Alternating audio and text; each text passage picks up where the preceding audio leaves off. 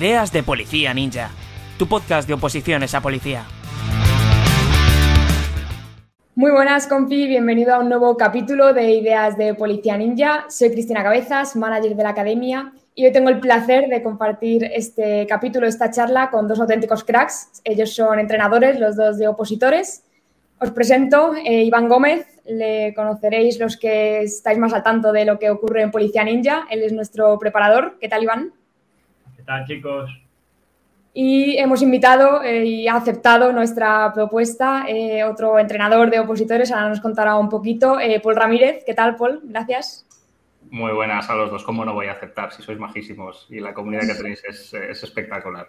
Muchas gracias. por si quieres, Paul, cortarnos para quien no te conozca y esté escuchando o viendo esto, eh, cuéntanos muy breve eh, a qué te dedicas, a quién estás llevando actualmente, un poquito tu circunstancia. Vale, pues eh, de forma muy breve, me dedico única y exclusivamente a preparar opositores a la Policía Nacional, tanto acceso a escala básica como a escala ejecutiva, que hoy hablaremos un poquito de las pruebas, ya, ya sabéis que son idénticas las unas a las otras.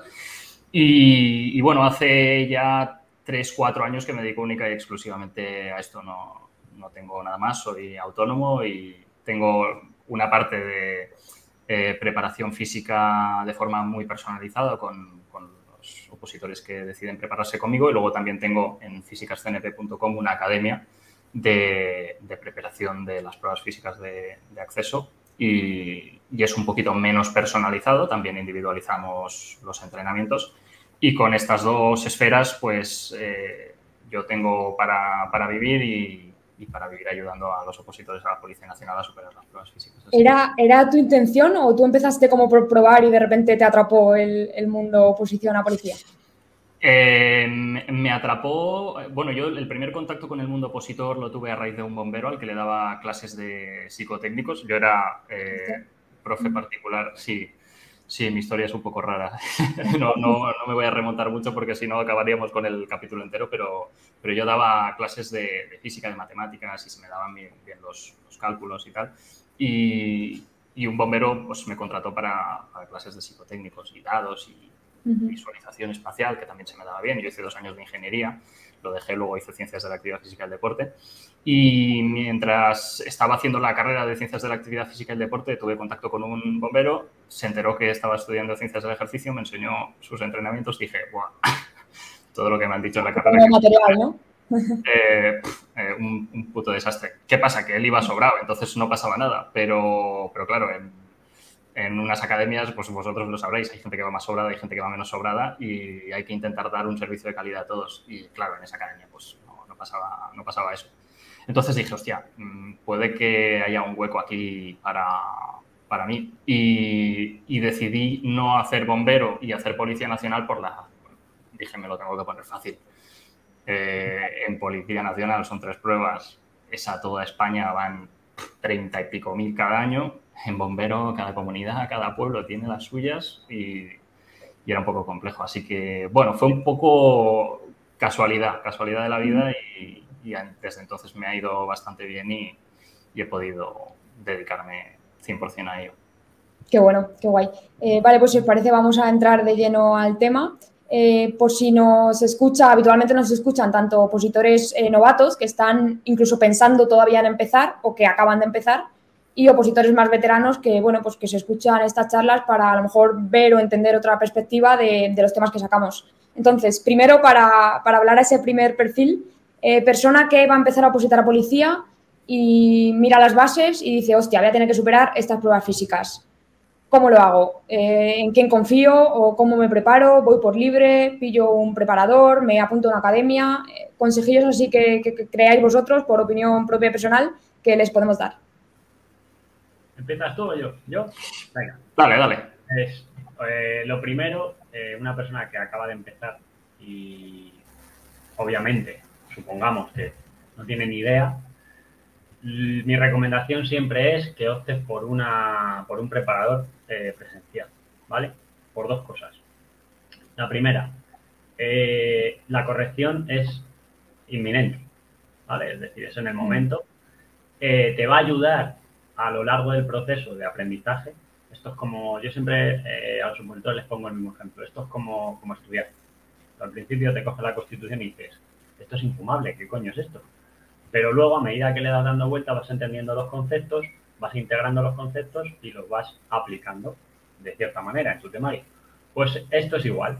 Tú tienes que empezar a aprender el porqué de las cosas, con el, con este, en este caso con el guía que es tu entrenador, y lo que te va a hacer es eh, provocar unos estímulos correctos a tu nivel. Es decir, no vas a empezar a lo mejor a correr 5 kilómetros porque a lo mejor no tienes ni idea siquiera de técnica de carrera, eh, no tienes la fuerza correcta, etcétera. Entonces, eh, yo 100% siempre le recomendaría que fuese a, una, un entrenador eh, presencial, si puede ser personal, mejor todavía, y sobre todo que tenga muchísima paciencia, porque esto, al igual que te tiras 6, 8 horas estudiando, el entrenamiento es muy parecido, ¿vale? Con muchas menos horas, pero requiere de un proceso de adaptación.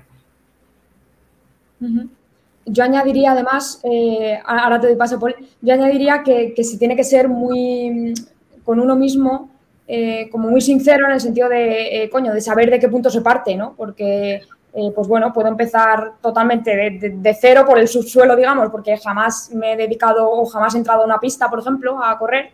Y, pero hay que ser muy consciente, hay, que aceptar, yo creo, en el punto desde el que se parte, porque si no, empiezas a entrar en un bucle de, desesperación o de frustración, ¿no? De decir, hostia. Entonces, si desde el principio, pues bueno, tienes una buena perspectiva, además confías en alguien que, que te sabe poner un poco los pies en el suelo y decir, venga, vamos a ir por aquí, no te preocupes, mes a mes vas a ir notando eh, avance. Eh, yo creo que eso es, muy, muy importante, la, un poco la cabeza, el, saber aceptar dónde, dónde se está. Mm. Claro. Eh, a mí, me, a mí me gusta mucho lo que ha dicho Iván de mm, mandar directamente a un entrenador presencial. Yo, cuando, cuando alguien me llega para preparar las físicas, hago una entrevista inicial siempre y si veo que el, que el nivel es, es, muy bajo, que, que, la persona está muy verde, mm, no me importa decirle, oye, en lugar de invertir el dinero en alguien online, Mm, intenta buscar si tienes un poder adquisitivo un poquito inferior, porque los opositores, pues eh, los hay que trabajan y se lo pueden permitir, los hay que no trabajan y, están pelados. Eh, los grupos salen un poquito más económicos, entrenador personal cuesta un poquito más, pero, pero veo bastante importante que, que esté con, con, alguien a nivel presencial porque pues, el feedback es más inmediato y, la calidad mm, del servicio va a ser, va a ser mayor. Eh, también el tema de la constancia y de la paciencia. O sea, eh, creo que la primera publicación que hice en Instagram fue a finales del 2018. Eh, hablé de la constancia, de la paciencia, de la adherencia al plan de entrenamiento, porque si no eres capaz de encadenar entrenamiento tras entrenamiento, tras entrenamiento, tras entrenamiento, tu nivel al final no va a mejorar. Más que, que muchas veces los entrenadores por redes nos, eh, le damos mucho bombo a este ejercicio, esta técnica, este no sé qué. Lo importante al final es que seguramente pondría la mano en el fuego ese opositor que lleva 3, 4 años entrenando más o menos bien, no hace falta que sea un entrenamiento espectacular, más o menos bien, muy probablemente para él las físicas sean un mero trámite. En Policía Nacional hay más probabilidades que pase eso que en Bombero, que son un poquito más duras. Pero el tiempo que llevas entrenando es el predictor más, más fiable de, si tienes más posibilidades de aprobar las físicas o no. Entonces, eh, muy de acuerdo con, con, lo que dice Iván y obviamente con la individualización del estímulo. Una persona que está empezando eh, tiene que tener claro, tanto ella como su entrenador, que, que por mucho que la ciencia diga que dos días de alta intensidad, entrenamiento polarizado, 20% de alta intensidad, 80% de baja intensidad. Si intentas hacer eso, le estarás metiendo un kilometraje brutal a la semana, puede que no tenga una buena técnica de carrera.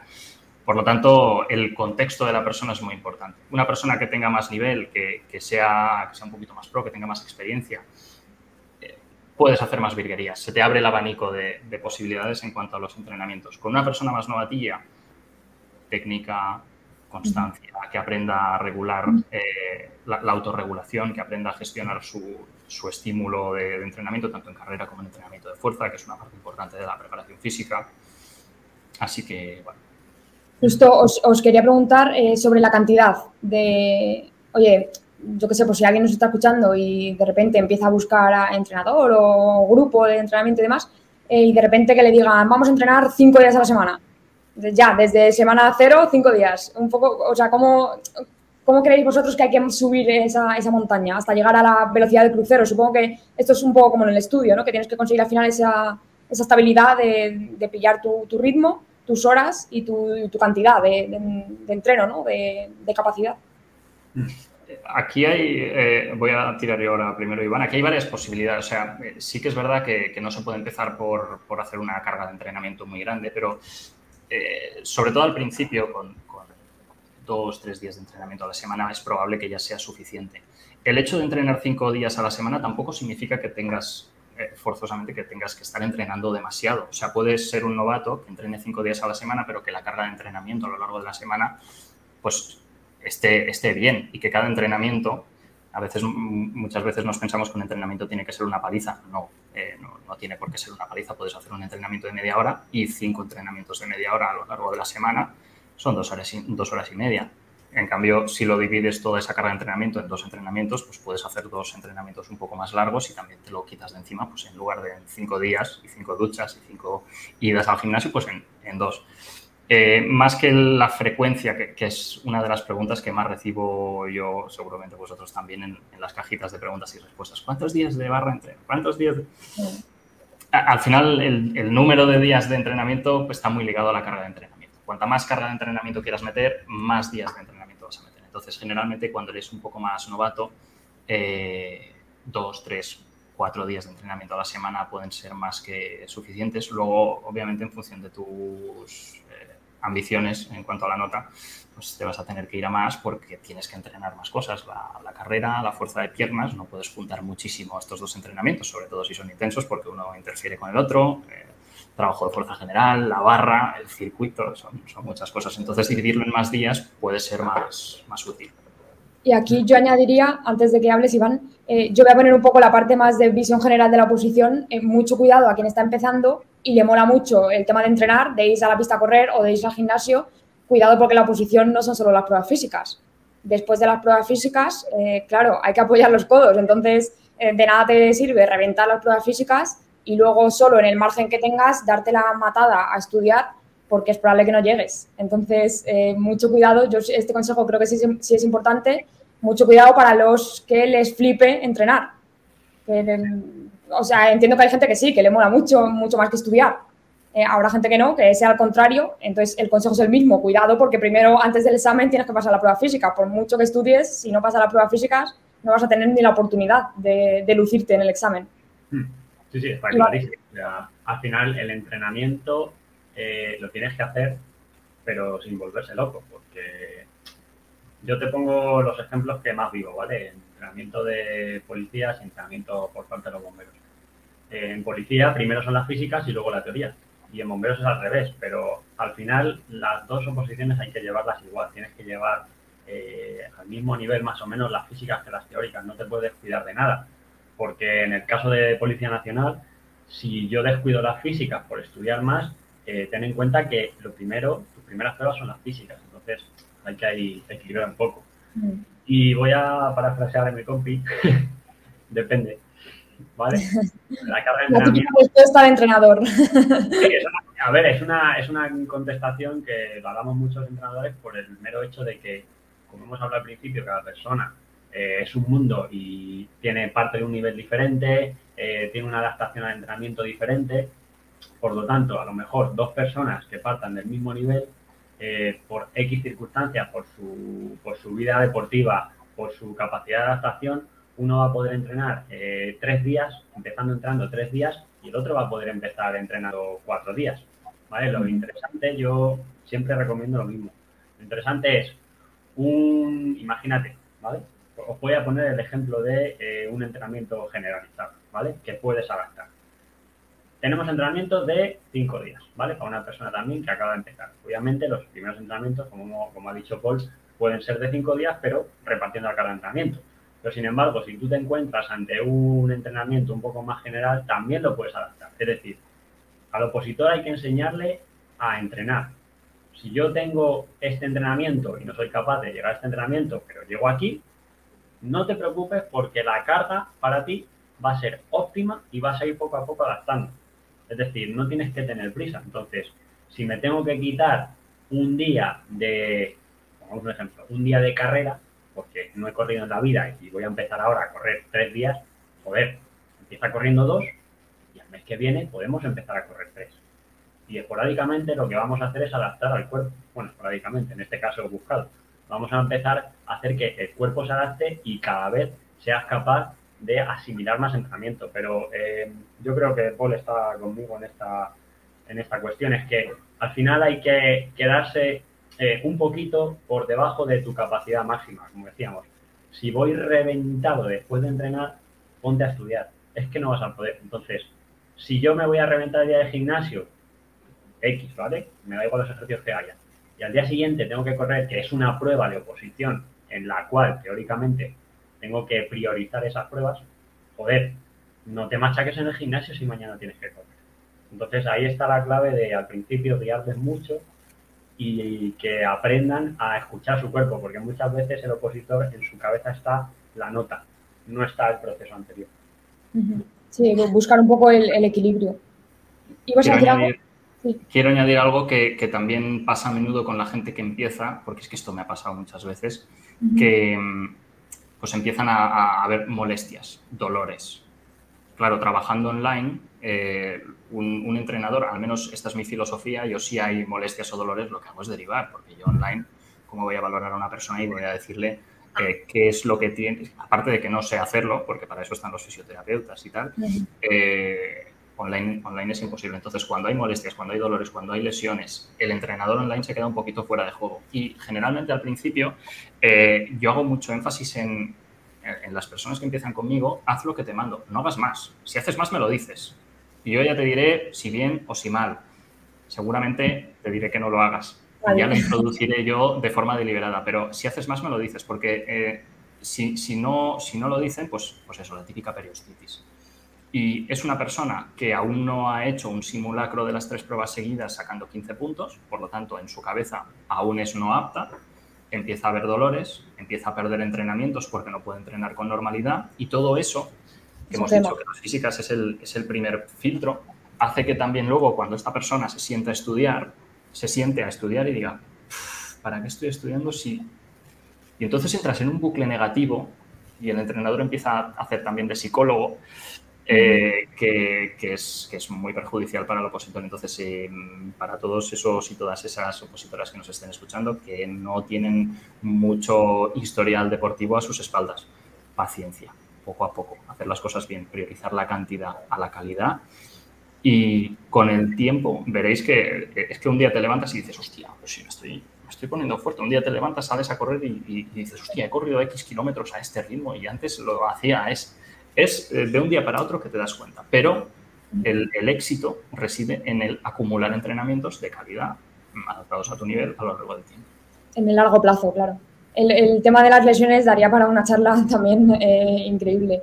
Eh, vale, por comentar un poquito más en profundidad las pruebas concretas, por si alguien está muy, muy novato, las repaso muy rápido, el kilómetro, circuito de agilidad y la barra. Si eres hombre tendrás que hacer dominadas y si eres mujer, suspensión en barra. no vamos a dar una masterclass de cada prueba porque es imposible por tiempo, pero vamos a comentar alguna pincelada, algún detalle de, ellas, ¿vale? Empezamos por el circuito, si queréis, que es lo primero que, que se hace el día de las pruebas, a no ser que, pudiese cambiar. Eh, circuito de agilidad. Como yo sé, Paul, que tú lo, trabajas bastante guay, eh, ¿cuáles son para ti los, los tips, especialmente para gente que lo va a empezar a hacer por primera, por por primera vez? Perdón. Eh, a mí la gente que empieza a preparar el circuito lo que me gusta, como no tienen, no tienen aún manías ni, gestos interiorizados que sean tal vez un poco negativos para, parar el crono antes, porque hay gente que, que le sale espontáneamente mm, rápido, pero, pero hace cosas que dices, hostia, este, este está mm. haciendo un circuito un poco raro. Em, es aprender, interiorizar los gestos bien, sin meter velocidad, no hace falta meter la velocidad, tampoco hace falta que, estén contando pasos. Lo importante es que las, los pilares fundamentales del circuito, el paso bajo valle, el salto lateral, los cambios de dirección, que aprendan a hacer esto, que aprendan a, eh, a generar los vectores de fuerza y aplicar la fuerza contra el suelo para, eh, para no hacer curvas muy amplias, para ir eh, por, el camino más corto, porque al final el circuito es, un circuito, pero tú eh, estás moviéndote y, tú luego puedes coger el recorrido, alargarlo y hay gente que hace un circuito de X metros y hay gente que, lo alarga porque coge curvas y, lo hace un poquito mal. Entonces, es como si en los 1000 metros pues una persona decidiese correr 1020 metros. ¿Verdad que no es interesante? ¿Para qué? En los cambios de dirección hay mucha gente que coge curvas muy, muy raras y tal. Entonces, en el circuito, interiorizar bien la técnica. Luego ya le meterás velocidad, luego ya intentarás hacer cambios de dirección explosivos, eh, puede que algún día te, tuerzas un tobillo por no haber calentado bien, pero al principio el circuito no es lesivo, calienta un poco, haz los, los, eh, los, obstáculos, trabaja la técnica y poco a poco mm, verás que cuando vas metiéndole, imprimiendo velocidad, pues va saliendo más. Me has recordado un poco cuando has hablado de lo de las manías. Eh, yo juego al pádel y en el pádel pasa mucho, imagino que en otros deportes también, que de repente eh, pues se tienen manías y vas a clase y el entrenador te dice, a ver, quítate el levantar el codo, quítate el... Y tú llega un momento que dices, a ver, que es que, que, que no, o sea, si no, te lo, si no lo paras a tiempo, si no lo corriges a tiempo, te ves ya eh, que llevas jugando un montón de tiempo al pádel y sigues teniendo ahí el gestito de levantar el codo o de hacer cualquier tontería. Y, me ha recordado un poco a eso, ¿no? Que al final, eh, si desde el principio no, no tomas bien el, mejorar esa técnica, luego se te empieza a hacer bola un poco al final. Mm. Eso, eso es lo bueno de los opositores novatos, que puedes trabajar, y a mí me gusta ese tipo de trabajo técnico, yo le llamo muchas veces, eh, vamos a limpiar la técnica, porque si coges a un opositor novato es perfecto, porque como, bien decís, no tiene manías, de aquí a aquí tienes que entrar con este pie, abres, metes mano, codo, hombro, pasas por debajo, etcétera. Incluso como eh, puedes trabajar este tipo de, este de prueba, lo que me gusta es que la puedes darle un volumen eh, medio alto con poca intensidad porque como es trabajo técnico y al, final lo que haces es afianzar la técnica, afianzas con qué pie llego, cómo entro, cómo paso por debajo, lo trabajas por, por partes y luego haces el cómputo global, vamos, trabajas todo al unísono y es que no fallan. Sin embargo, una persona que, como bien dices, tiene sus manías, es como la técnica de carrera, cuesta quitarle una manía muchísimo tiempo. Pero luego, cuando la pilla y hace el clic, ya dices, ahora. Te pongo un ejemplo, hay un, un, opositor que hacía el circuito en, en 11, 11 pelados, ¿vale? Nosotros ya estuvimos trabajando, claro, no le habían enseñado cuántos pasos hay que dar, cómo hay que entrar, etcétera. Simplemente hacían el circuito y ya está, por lo que hablamos. Hace más metros de los que debes, pues eh, hizo el circuito a una intensidad en torno, pongamos, eh, al 65% y es que bajó casi un segundo, solo por contar pasos. Entonces, al final, esto es súper importante. El circuito es A, B y C. Si haces D, ya lo has cagado. Ya haces más. Básicamente eso, que trabajen por partes y luego englobar todo. Que no tengan prisa por querer el primer día hacer el circuito entero y cronometrado. Pues, no, que no hace falta. Mm. Y cuida también eh, los que entrenan, las personas que entrenan en grupo, de repente entrenan en, en, un grupo con alguien que ya lleva un año haciendo el circuito y dice, hostia, es que lo hace en ocho segundos, yo quiero hacer eso pero coño, si acabas de empezar, espérate, que él lleva un año ya detrás. No le quieras pillar rápido. eso es muy normal en los opositores, es medirte, medirte con otro, con otra persona, pero tú no sabes de cuánto tiempo lleva, eh, si ha hecho algo antes. Aquí hay una cosa muy clara que me gusta dejarlo, eh, o sea, me gusta inculcarlo muchísimo y que se lo graben a fuego en la cabeza los opositores. Y es que tienes que eh, prestar atención a tus pruebas, a tu mil a tu circuito, a tu dominadas o a tu suspensión. Da igual que en, la carrera estés con otras personas, otros tíos, otras tías, me da igual. Tú tienes tus ritmos, por ejemplo, pues ya está, pues tú a tu ritmo, me da igual que uno vaya más rápido, déjale, no sabes cuál es su estrategia de esa carrera, no sabes cuál es la estrategia, si va a apretar, si va a aflojar, lo mismo pincha, porque no tiene estrategia y luego tú le adelantas, pues esto es igual. Estar pendiente de tu ritmo. Eh, vale, la barra, dominada, suspensión, eh, cositas peligrosas en una y otra. Aquí pasa un poquito lo mismo que lo que pasa es que en el circuito es más evidente, pero en la barra también. Eh, las chicas que llevan más tiempo tienen una mejor técnica, se ven más altas. Las chicas que recién empiezan, pues la barra se les junta más a la barbilla. Y dices, hostia, ¿cómo, lo hace? Pues tienen, tienen la capacidad de activar cierta musculatura que ayuda a parecer más alto y, la técnica en la barra, pues como digo, no es tan evidente como en el circuito y, también pasa. Y en las dominadas más de lo mismo. Eh, otra vez, no compararte con los demás. Constancia, paciencia. Acumula tus entrenamientos, ves poniéndote fuerte poco a poco y, poco a poco irás mejorando. En, la barra también, eh, algo que tal vez es más evidente en la barra que en el circuito es el tema de la composición corporal. Sí que es importante, sí que es interesante eh, que, una opositora, que un opositor eh, tengan un porcentaje de tejido graso mm, bueno, no, que, no les sobre, que, no tengan lastre extra, porque, porque se nota mucho. Se nota mucho, sobre todo cuando a un opositor mm, que está bien de composición, composición corporal es, el porcentaje entre eh, tejido graso, tejido muscular, para, aquellas personas que no estén eh, familiarizadas con el concepto. Entonces, si tienes mucho tejido graso, pues eh, como la barra es una prueba contra tu peso corporal, porque en las dominadas estás subiendo tu peso corporal, por lo tanto, cuanto más peses, más te va a costar. La suspensión es lo mismo, estás aguantando tu peso encima de la barra. es interesante, aparte de ponerse fuerte, tener una buena composición corporal. Y esto también, como en el ejercicio, mm, paciencia, constancia, en lugar de hacer las cosas bien entrenando, hay que hacer las cosas bien entrenando, descansando, eh, durmiendo y en la, en la, parte de la alimentación de tu, de tu, día a día. Y poco a poco, pues el, cuerpo se va, se va adaptando. Y es algo que, sobre todo los opositores más novatos, si consideran que tienen un porcentaje eh, graso bajo o, perdón, elevado, mm, es interesante quitar un poco de, de, tocino, entre comillas. Y si tienen un porcentaje muscular bajito y están un poco en los huesos, pues igual es interesante hacer entrenamiento para construir masa muscular, que son cosas distintas. Sí, al final es, lo que se hablando ya de hace tiempo. El rendimiento se basa en varias, varios puntos, no solo en uno, porque centramos mucho en, ah, voy a entrenar a fuego. Me hincho a dominada, me hincho a tirones, me hincho tal, tal, tal. Pero ¿qué pasa? Que duermo mal, que como mal, vale estás ganando masa muscular también, estás ganando grasa también, tienes el cortisol más alto, produce más grasa, tu composición corporal no es buena y dices, joder, si estoy ganando fuerza, pero no mejoro la dominada, claro, porque estás ganando fuerza en este caso absoluta, ¿vale? La fuerza absoluta, para el que no lo entienda, eh, va muy relacionada al peso, ¿vale? Voy a poner un ejemplo. Los, la gente que hace powerlifting o alterofilia, llega un momento, hay categorías muy altas de peso, que son más de 120 kilos, así, bueno, ahí ya eh, gana el que más grande, el que más pesa, que tiene más fuerza absoluta, pero en categorías más pequeñas, al final, eh, por ejemplo, vamos, la categoría de 75 kilos, esa es la que relación peso, eh, relación con su peso y los kilos que levantan son los más bestias. También porque tiene una, una composición corporal bastante buena y porque generan una fuerza muy grande a corta de su peso. Pues la dominada es algo muy parecido, pero ya no tanto en la dominada, sino en cualquiera de las tres pruebas.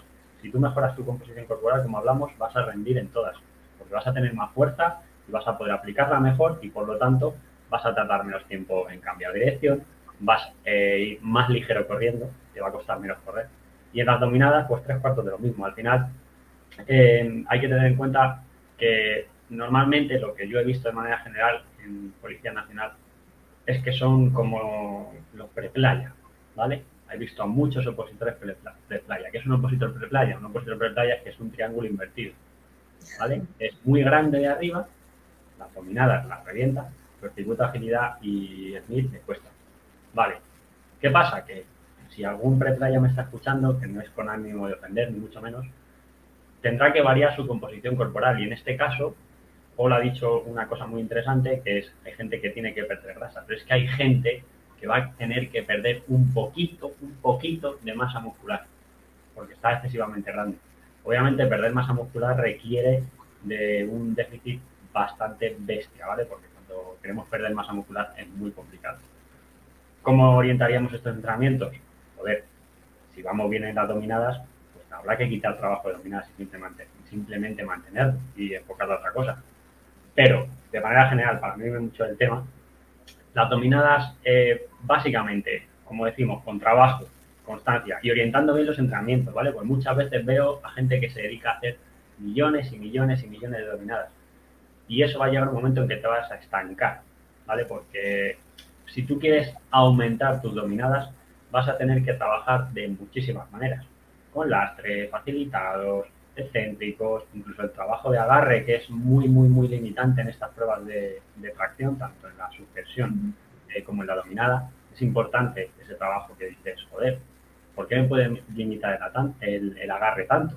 Obviamente, porque estás eh, aguantando tu peso corporal con las manos, básicamente. Entonces, tú puedes hacer 16 dominadas, pero tener capacidad para hacer 20.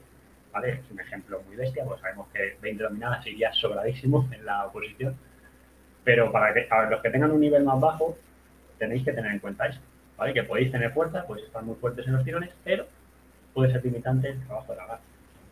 Eh, sí, cuando, cuando, decimos depende no es porque no, no queramos responder, es porque es verdad.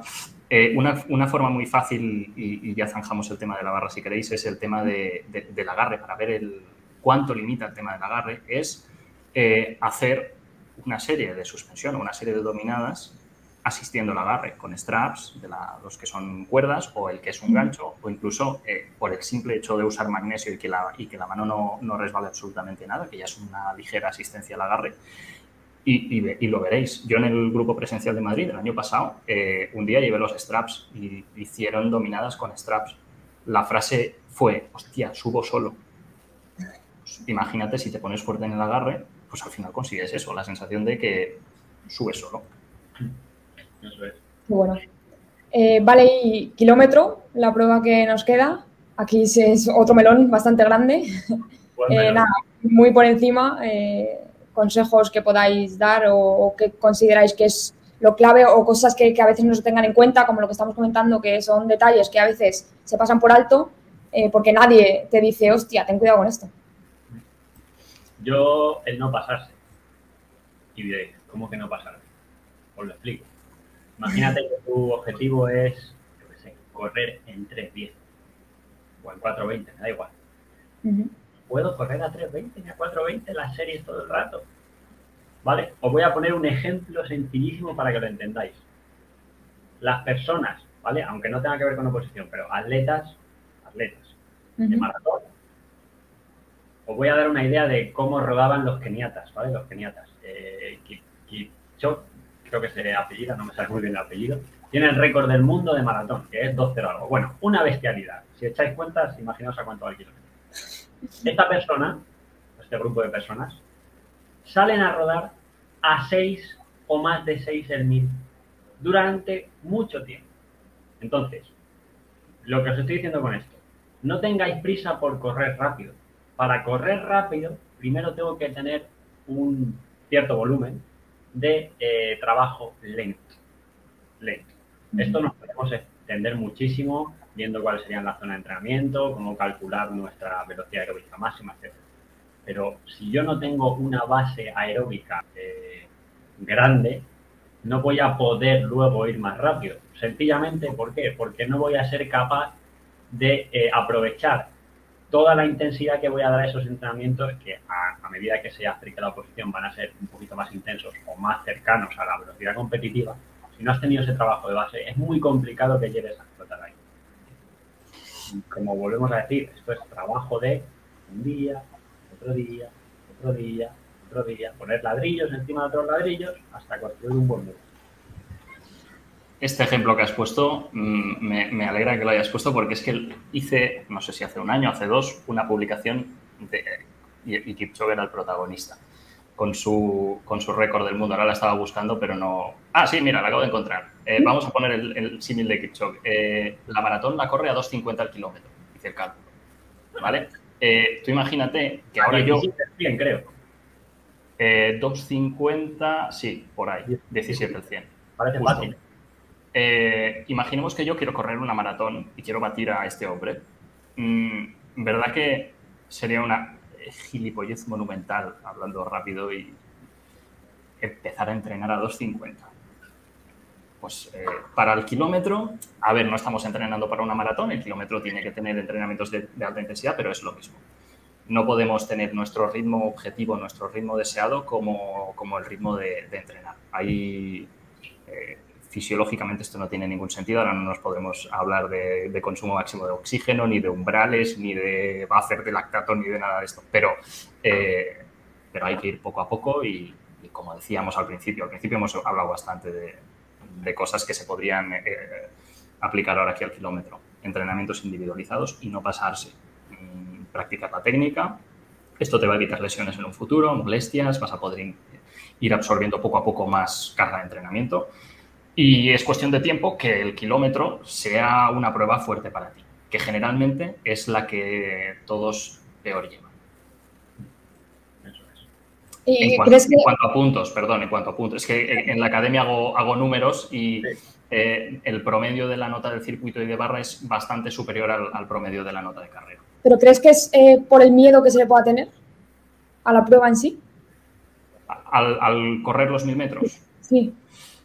A ver, yo creo que los mil metros es una prueba que, requiere de, mucho entrenamiento. O sea, o sea, es la que más, es la que más acojona, ¿no? De primeras, a lo mejor.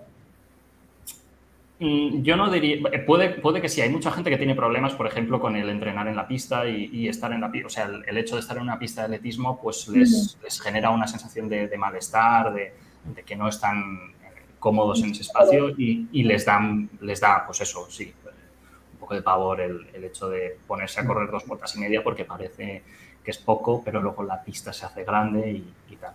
Pero, pero yo creo que de las tres, seguramente es la que echando más horas, mm, más lento progresas.